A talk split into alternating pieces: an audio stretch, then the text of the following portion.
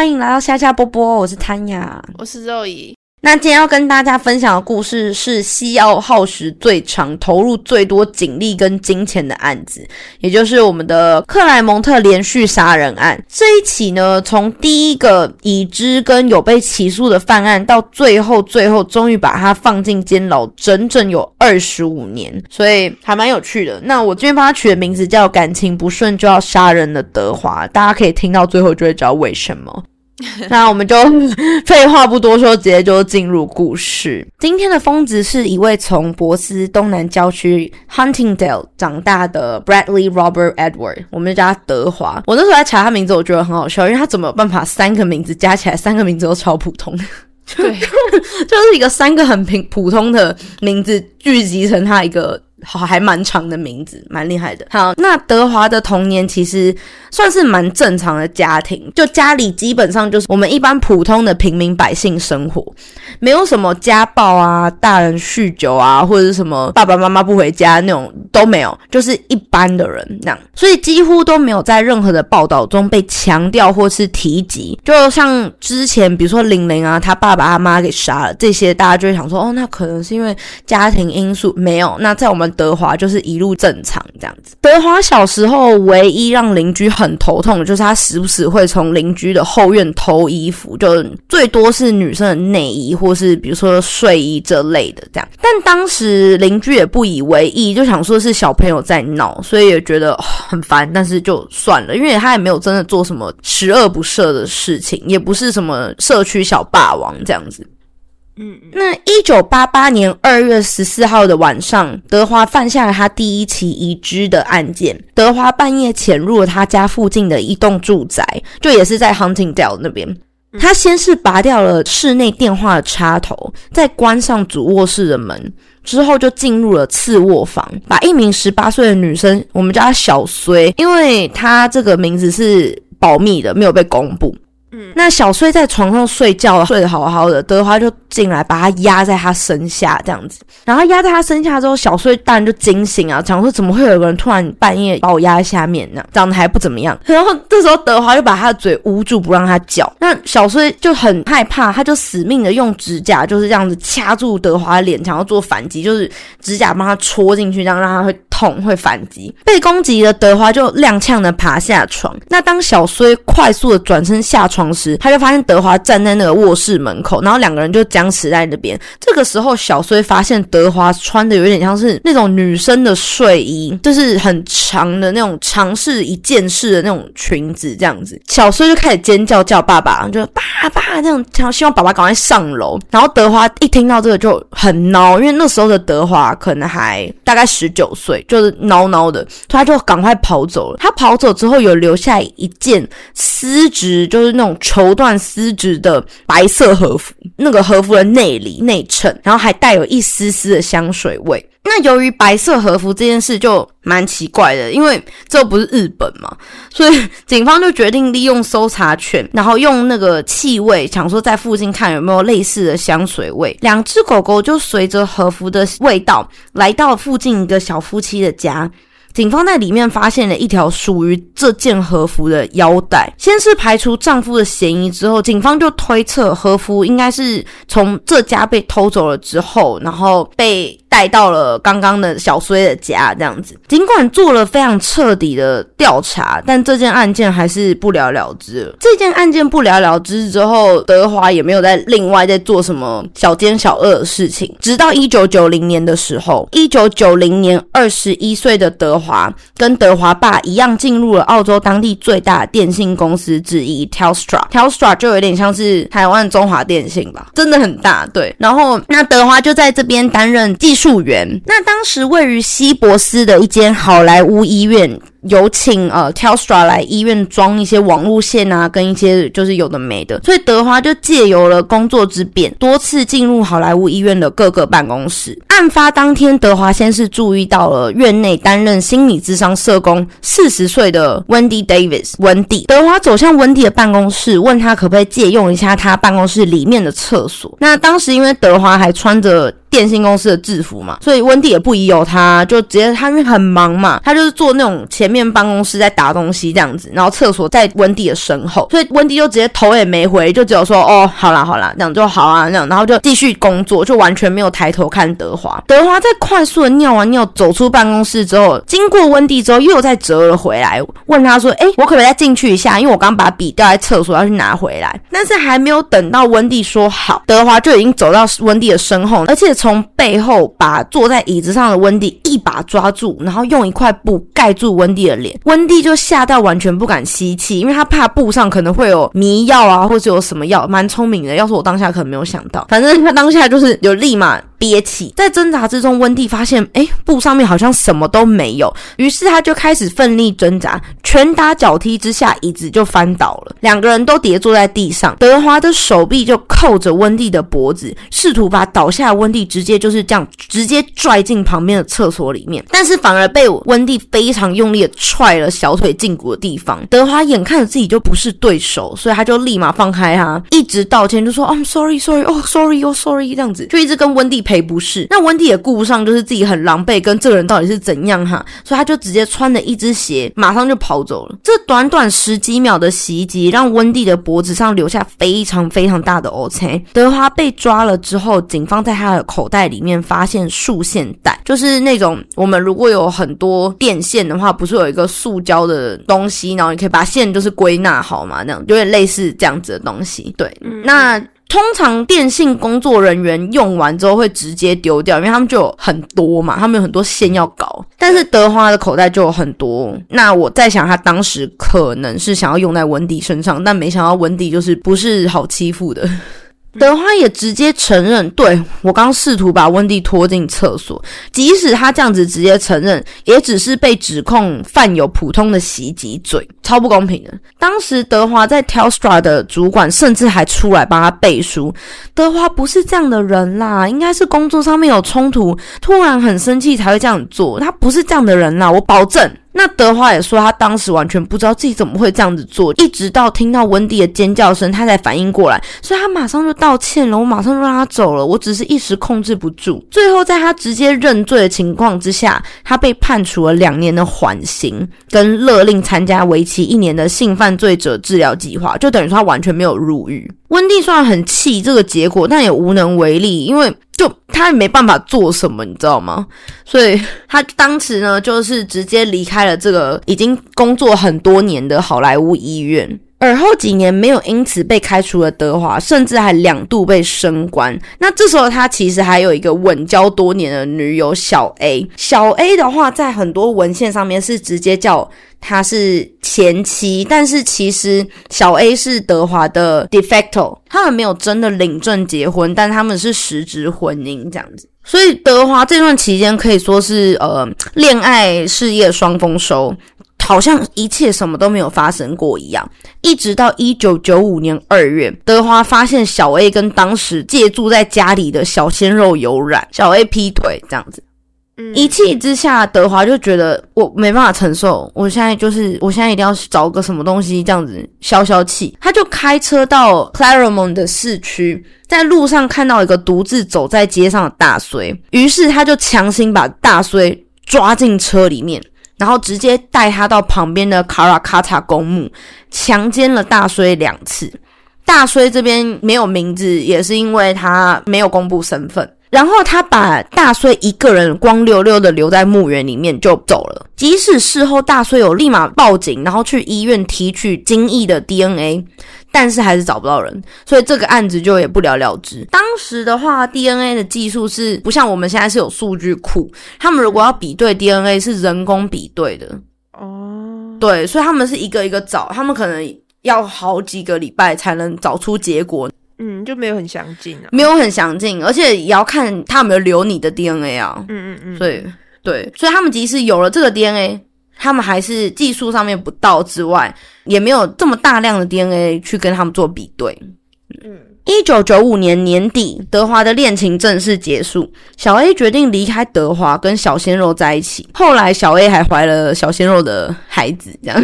嗯，这时候心情低落的德华呢，又回到了市区，在那边开车游荡。一九九六年一月二十七号，十八岁的莎莎 Sarah Spears 跟朋友在湾景俱乐部喝酒跳舞到半夜之后，他就想说，哦，要去公共电话亭叫计程车，差不多回家，已经就是午夜了嘛。这也是莎莎最后一次被人看到，他就再也没有出现过了。当晚还有人在附近的公园听到了尖锐的女人尖叫声。六个月后。二十三岁的幼教老师 Jim Rimmer 瑞瑞在大陆酒店台路的那个大陆，对，嗯，那反正这个酒店跟刚刚那个呃湾景俱乐部都是市区非常著名的夜生活景点。那瑞瑞在这个大陆酒店喝完酒之后，就也失踪了。过了几天，瑞瑞妈发现女儿这礼拜居然没有来星期天的家庭日，非常不合理，因为她每个礼拜都会来，所以就到处打电话给瑞瑞的朋友，想说有没有看到她这样，但都没有人知道瑞瑞在哪里。一直到两个月后，瑞瑞被路人发现，她赤裸裸的躺在距离大陆酒店四十公里外的一个树丛里面，身体被植被覆盖，就是整个都被植物这样。盖住了，喉咙被锯切的方式割断，手臂上有防御性的伤口，左手手臂有异常的弯曲，应该是瑞瑞死亡后在发生尸僵之前有被用力拖移的原因。在现场还有发现印有 Telstra 的小刀。当警察在调查这起谋杀案的时候，就有调出大陆酒店就沿路的 CCTV。那天下午，瑞瑞跟瑞妈一起吃完午餐之后，就去做了头发，随后来到大陆酒店喝酒，一直到半夜才走出大陆酒店，然后一个人在外面，好像在等什么一样。接下来画面出现一个黑发男子走向瑞瑞，瑞瑞面露微笑，好像认识这个男生一样，还有打招呼啊，然后就是稍微。简单的讲几句话。后来警方有拿这个男生影片的截图给瑞瑞一些非常好、非常亲的朋友们看，但朋友都说没有看过这个男生，这样也不是他们朋友群的，也从来没有听过瑞瑞最近有认识新的男生。我自己的想法是，有没有可能他们是在交友软体上面刷到，然后他在外面，他就说哦，我在大陆酒店啊，这样子哦，那我来找你，然后就之类的。我在想，有可能是这样。嗯嗯嗯，对，那反正瑞瑞后来就自己上了这个男生的车，就不见了，就消失了。然后事后就是像我们前面提到，被人发现尸体这样。一九九七年三月十五号，二十七岁的律师 Sierra Glennon。农农也在大陆酒店过夜后，最后一次被人看到是在车里面跟某个人互动。可是这个某个人，他们就是只有看到那边有人，但不知道是男生是女生还是怎么样。在这之后也就失踪了。三周后，在北博斯的树林里面发现了农农的尸体。这时候警方就发现农农脖子上的割伤跟瑞瑞一模一样，都是锯切的方式。他们手臂上也都有防御性的伤口，即使农农身上衣着完。完整，但是还是一样被植被覆盖。失踪前最后被看到的地点也一模一样，这绝对不是巧合。所以这时候就你知道，警方就有一个噔噔这样子，脑中大概有一个就是连环杀人案的感觉。对，这个还不能算连环，因为在警方眼里是两件，要超过三件还是连环。可是这的确不是呃，我们德华第二次翻案而已。嗯，那由于这三个女生失踪的地点算是一个蛮富人区的地方，甚至莎莎还是直接被抓进车里，因为这个地方其实有点像台北天母那样，所以你真的不会想说，哦，我走在路上呢，我会突然被人抓进车子里面，你知道吗？所以当地的居民当然就很惊恐啊。西澳警方因此成立了一个名为 Macro 的一个特别小队，政府还悬赏了当时史无前例的二十五万，只是为了多一点线索。这个二十五万是澳币，对我知道我们之前有讲过，另一个是呃更多钱的，是吧？我记得好像那个是更多钱，是不是 Ivan Milek 的那个？有那么多吗？那反正不管，这个时候是当时最多的。只要你举报出有用、有助于警方调查的线索呢，就可以拿到这二十五万。与此同时，Claremont 地区也设立了一个专门的那种计程车站牌，让大家可以在那边等车，跟只要跟这个站牌有呃合作的，都是非常值得信任的车队这样子。那刚刚的那个湾景俱乐部，也就是莎莎失踪的那个地方，他有开始提供巴士专门送女生回家。这时候警方就有发现一个公务员阿哥，常常在这个地方。游荡，尤其是大陆酒店这区，一直开车这样子晃啊晃、晃啊晃徘徊。于是警方安排了一名卧底女警上了他的车，去了他的家，还跟踪了一阵子。但因为都没有发现除了开车徘徊以外可疑的地方，所以即使把阿哥列为头号嫌疑犯好几年，阿哥依旧坚持自己是清白的。他坚称他只是希望可以安全的送那些女生回家，仅此而已。另外，警方其实还有锁定其他两位阿哥好几年，很可惜都不是德华，他们就是有点像是找错方向这样子。嗯嗯嗯，但公务员阿哥刚是非常可疑啦，就要是我是警察，我也会把他列为头号嫌疑犯。干你屁事！对，干你屁事，真的是干你屁事！到底哪个女生会愿意上你的车啊？就已经那么可怕的事情发生，然后我还上一个随便男人的车送我回家，超奇怪的。那当时就有警员认为，农农跟瑞瑞的案件跟前一年发生的卡拉卡塔公墓强奸案好像有一点关系，那就是大衰的案子嘛，大衰。嗯，但是碍于技术的问题，一直到二零零八年。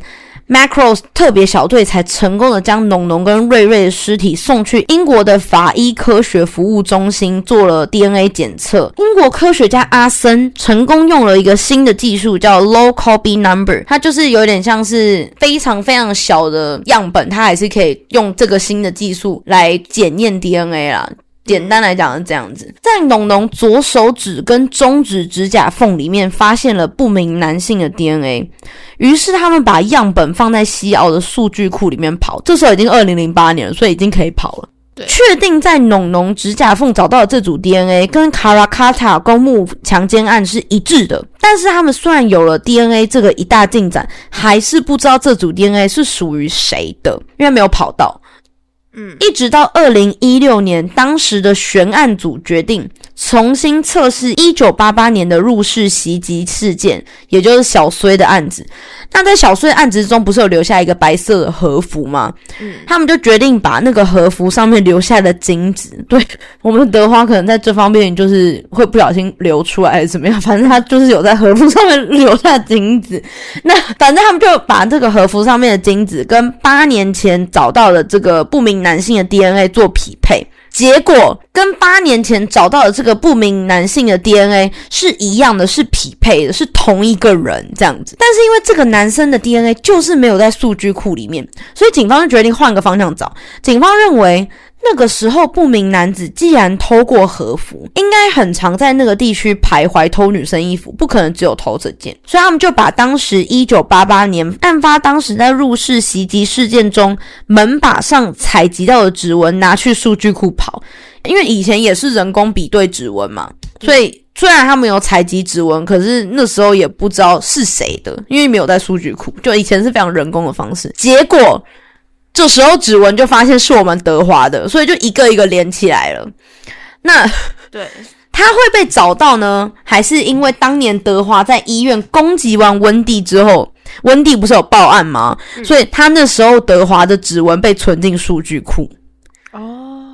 对，所以是完全一个一个一个这样子连起来。我觉得警方还蛮厉害的，因为他们如果没有找到指纹，可能就真的没办法。因为当时医院攻击案只有留指纹，没有留 DNA。对，那现在有线索，不明男子的 DNA 很有可能是这个指纹的拥有者德华嘛？但是还是需要更进一步的关键证据，因为毕竟这已经是不止一起的谋杀案，他们觉得要找到更关键的证据，才有办法一次你知道一气呵成。所以警方就开始对德华展开跟监行动。在某次德华跟他女儿看完电影之后。他有女儿呃，他德华是他的继父，跟他后来有再结婚一次。看完电影之后，丢掉的雪碧罐中找到可以采用 DNA，警方就马上拿去跟其他的样本进行比对。那不意外就是全部匹配嘛，就就是我们德华干的。除了 DNA 之外，另一个关键证据就是当年卡拉卡塔公布强奸案，就大虽被强奸完之后，不是有马上报警吗？而且留有当时的物证，物证包括案发当时大虽。穿的衣服嘛，跟就是一些残留的精液之类的，就有在大衰的短裤上面发现澳洲电信公司制服的蓝色聚酯纤维，甚至之后也在瑞瑞跟农农的尸体上面也有发现这个蓝色的聚酯纤维。这个纤维很特别，因为这个纤维是当时 Telstra 特别定制的 Telstra Navy，就特别的颜色跟这个料子这样子。嗯，有了这九十八根被发现的蓝色聚酯纤维，加上 DNA 的新发现，那当然就是你知道足够证据了嘛。所以警方就立马闪电搜索德华家，在德华家的上锁车库里面，还发现一些非常极端的 A 片，就已经不是正常那种什么。BDSM 是更极端的那种，已经算是非常血腥、非常暴力的 A 片，然后还有一些下体挖洞的情趣内衣，一些自制的性玩具，跟装有自己精液的假链带，嗯，就你知道像那种像装三明治的那种塑胶袋这样子，他把自己的精液装在里面。那还有一些呃绑架、强奸跟杀人情节的书，搜索后更发现之前在农农跟瑞瑞头发上面找到的一个特别的纤维，那跟之前电信公司制服是不一样的纤维，但他们都不知道那是什么。但这次他们就找到了，因为比对之后发现跟德华当时驾驶的 Telstra 公务车里面的纤维匹配，所以德华整场坏事都是拿着 Telstra 发的小刀。Telstra 配的公务车跟穿着 Telstra 的制服，嗯，就 完全不怕，就是被人家找到这样子。二零一六年十二月，西澳的警方在调查所有案件之间可能存在联系的时候，也想到了好莱坞医院的袭击事件，因为就是各种挑 s t r a 嘛，他们就想到了温蒂，所以他们就开始联络温蒂，希望得到更多的线索，掌握更多的证据。温蒂那时候虽然就非常生气，因为要是我，温蒂也超生气的啊！老娘当时在那边跟你一直讲，然后你们那时候还不是听他主管帮他背书，什么事都没干吗？对。当时如果警方有好好处理的话，后面这些案子很有可能就是不会发生。嗯嗯嗯，对。但他还是在审理过程中非常配合啦。直到二零一六年十二月二十二号，西澳的警方正式逮捕了现年四十八岁，在他女儿田径俱乐部担任志工的德华。所以他整件事情发生之后，他还是很很安详的在假装没有这件事。嗯，并且接受了长达十二个小时的审问，这样子。那其实，在审判之前，德华就自己先承认了几项相对比较轻的罪行，可能是希望透过自首的方式降低刑期，这样子。他承认大小衰的案子，也就是一九八八年的入室袭击案跟一九九五年的卡拉卡塔公墓强奸案，但是对于指控谋杀莎莎、瑞瑞跟农农，德华自始至终都是号称无罪。德华的案件在他入狱三年后，二零一九年十一月在西澳最高法院审理，审理一直持续到二零二零年的六月。在审判中，德华承认农农左手拇指跟中指指甲缝里面的 DNA 是他的，可是他不知道怎么会出现在那边。他觉得，对啊，你那是我的 DNA，但我不晓得怎么会在那儿。这样，德华的辩护律师保罗。主张在指甲缝里面发现的 DNA 可能是在州立病理实验所 Pass West 进行分析的时候受到交叉污染，所以德华 DNA 才会在那边。那保罗之所以会这样子主张，主要是因为一九九七年四月，农农的尸体被发现的时候，他指甲样本才被送入实验室保存，当时还不知道是德华嘛。而德华的 DNA 样本早在一九九五年。大衰的卡拉卡塔公墓强奸案发生之后，就被 Past West 保存下来。那那个保存下来的样本是大衰报警之后马上做 Internet Swap，就是有点像是他拿着棉签这样子去采样这样子，然后是非常精细的。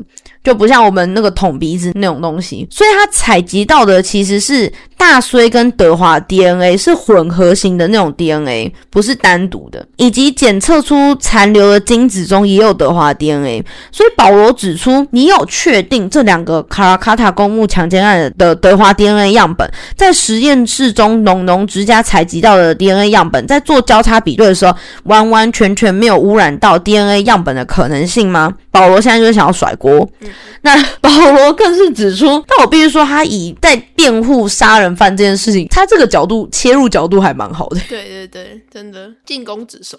对对，他蛮努力的。那保罗更是指出，农农指甲中发现德华 DNA 还是两个指甲的组合样本，而且非常非常的碎小。因为阿森是用他的那个 low copy number 嘛，是当时蛮新的技术，所以准确度到底多高？就有没有误差的可能？你能跟我讲百分之百没有吗？这样对此。找到农农指甲缝 DNA 的科学家阿森，特别从英国飞来澳洲，以专家证人的身份在法庭上面回应：其一，指甲缝发现的 DNA 是混合性 DNA 嘛，像前面有说，与农农跟德华的形态相匹配。而且 DNA 样本的两种成分都以相同的方式降解，代表他们曾经暴露在一样的环境之下。而且指甲缝的 DNA 样本，在以他科学家的立场来讲，当时这个环境是没有第三个人的。嗯，觉得蛮酷的，这个科学家 感觉好帅啊，因为他就是那种有，就感觉很很聪明，好厉害。那其二，一九九七年四月，农农指甲样本抵达 Passwest 实验室的前十三个月，就已经对卡拉卡塔公墓强奸案里面的精子细胞进行了检查。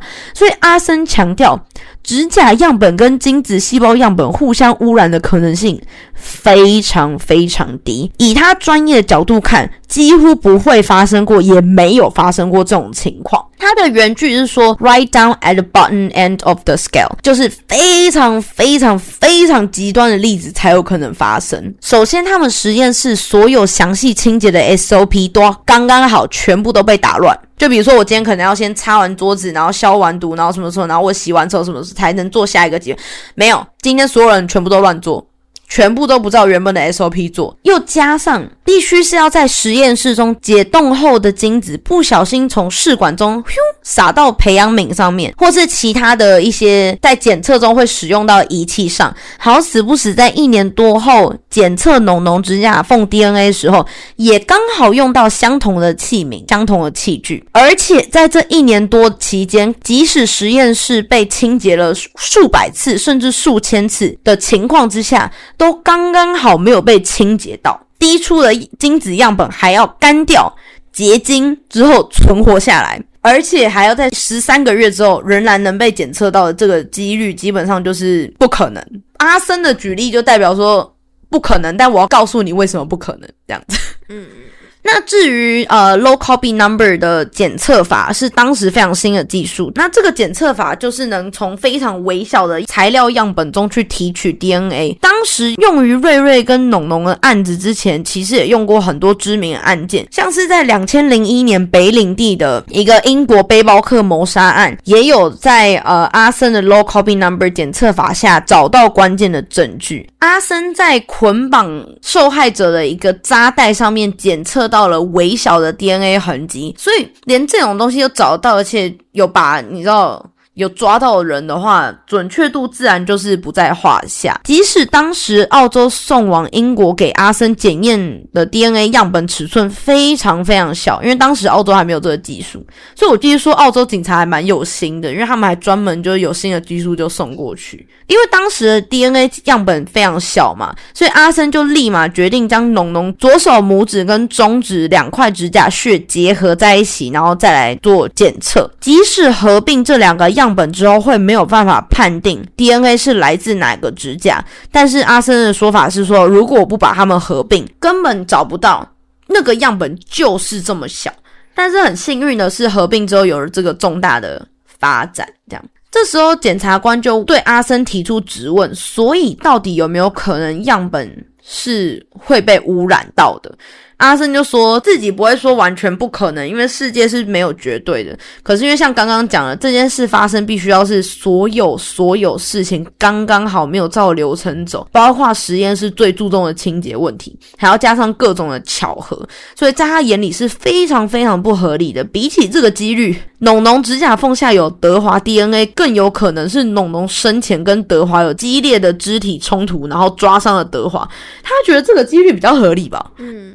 我想说，呃，也是。那针对这一点呢，保罗也是有备而来，马上趁热打铁。以前的确有案例是 DNA，保罗的说法 found its way，就是找到自己回家的路了，就天性那样，就自己飘啊飘这样。在好几年后，某个不相干的地方被侦测到，像是之前一名在英国 Cellmark 实验室工作的员工，在辞职了两年之后，他的 DNA 还是在冰箱冷冻库里面被检测到，尽管他已经十六个月完完全全没有踏进公司一步。阿森就立马反驳，因为非常有可能这个员工在辞职之前，他是非常常用冰箱的，加上他可能在那边工作十年，然后很长一段时间，所以他每天就是。可能积零点零点零零零零一克的 DNA 在那边，然后明天又积一点，不会说很多量啦，可是就比起你只有摸过一次，一定就是很相对比较多嘛。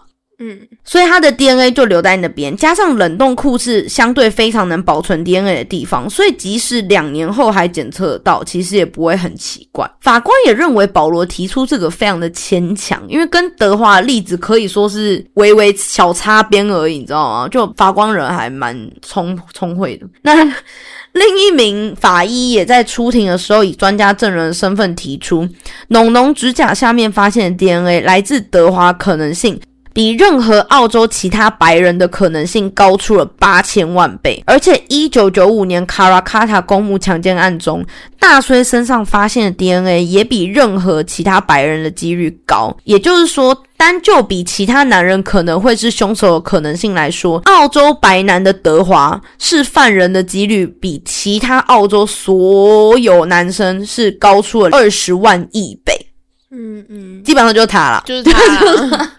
就他对，但是因为可能你上法庭，你还是要拿数字说话。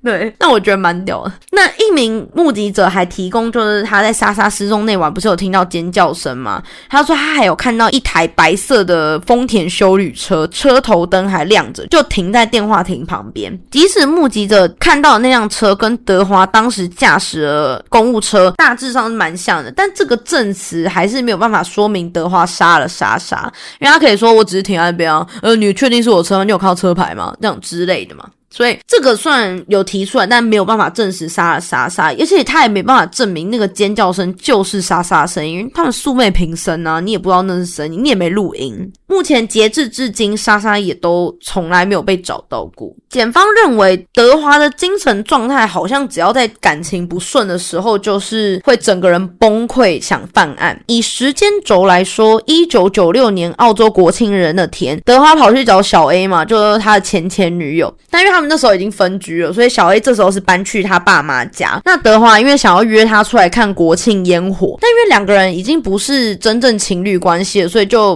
被回绝。小 A 就觉得呃我不要。德华这时候就玻璃心碎满地。当晚莎莎就失踪了。之后德华发现小 A 怀了小鲜肉的小孩之后，六月九号瑞瑞被杀害。当小 A 跟德华询问两个人曾经住的那间房子。卖的怎么样啊？有没有卖掉啊？有没有签什么契约啊？时候似乎倍感压力的德华在几天后杀了农农，而后好像就没有再犯案。德华应该是因为他在这段期间遇到了前妻小 B，也就是他女儿的妈妈了。对，一九九七年四月一号，在农农被谋杀后的两周后，工作中的小 B 遇到前来修东西的德华，因为他那时候还在挑 straw，所以他那时候就是工作中与。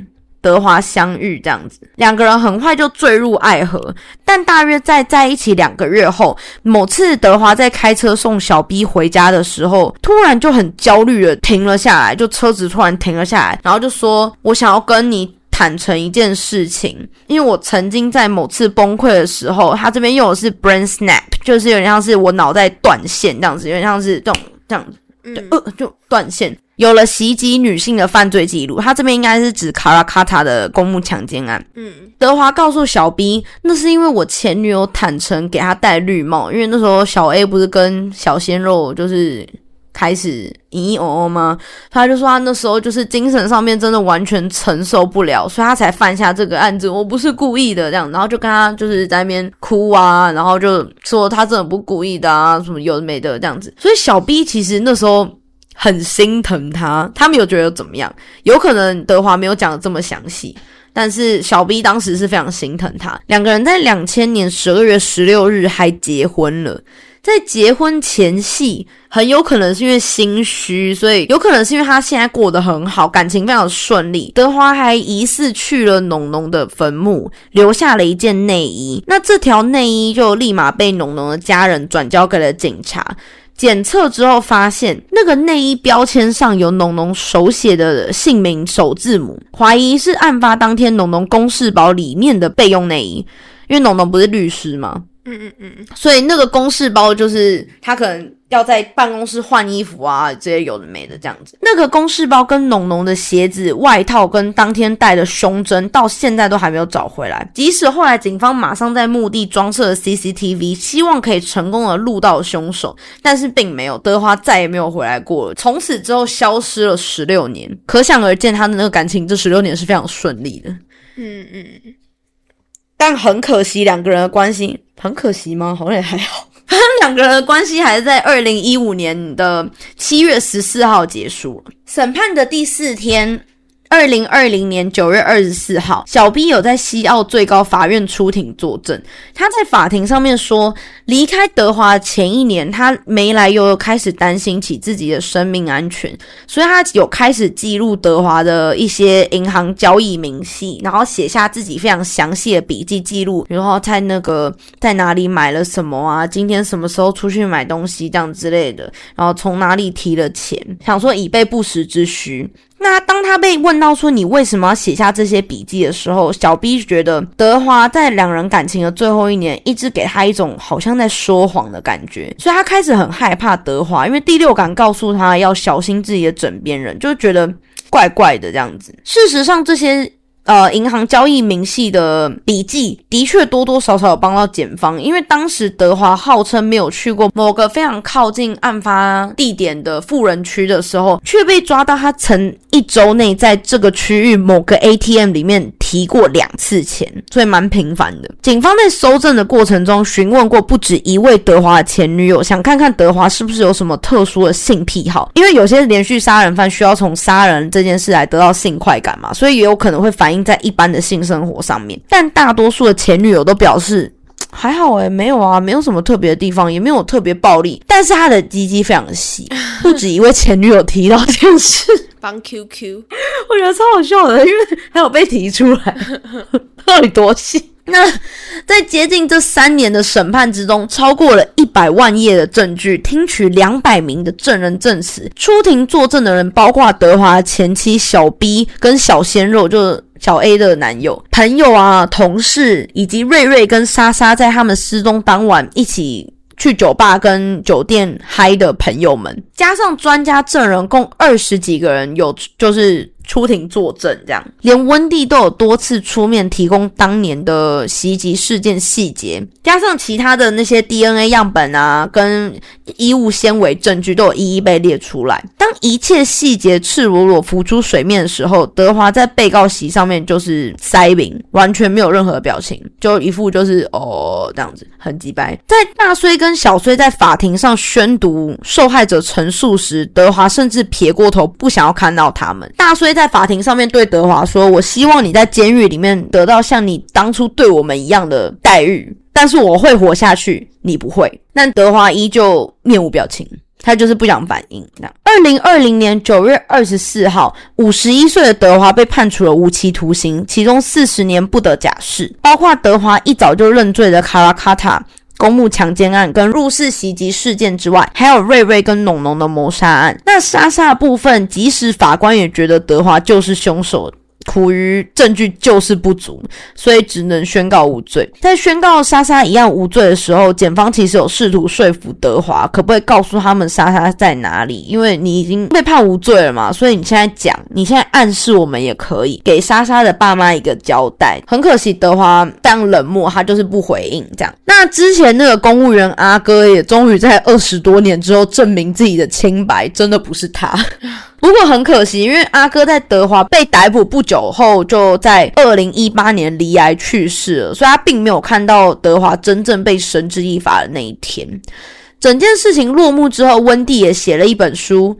别大惊小怪，这只是克莱蒙特连环杀手。那主要还是因为他报警之后，大家都认为这是小事，所以他才取了这个标题这样子。嗯嗯嗯，因为他后来有自己出来接受采访，大概六十几岁的时候嘛，就整个案件落幕之后有受采访。对，采访的时候，他有提说，他当时竭尽所能的希望大家可以听他发生的事情，然后做点什么。可是很可惜，并没有人理他，就甚至那时候不是德华主管还帮忙背书吗？完全不理他当时到底实际上面发生什么这样子。嗯嗯对，他就出了这本书，然后希望大家之后可以多留意跟多聆听这样子。他说：“My only hope is what we are listening better now。”嗯嗯对，但是这件案子，我自己觉得这件案子让我感觉到一些很，我不知道为什么哎、我觉得有点像是因为当时的时间背景可能还是比较父权的，所以像可能温蒂说的、啊，他当时明明是这样子被受到这么严重的袭击，但主管们背书啊，警察没有真的很积极的去侦查，有可能就是因为德华是一个白人男子，嗯，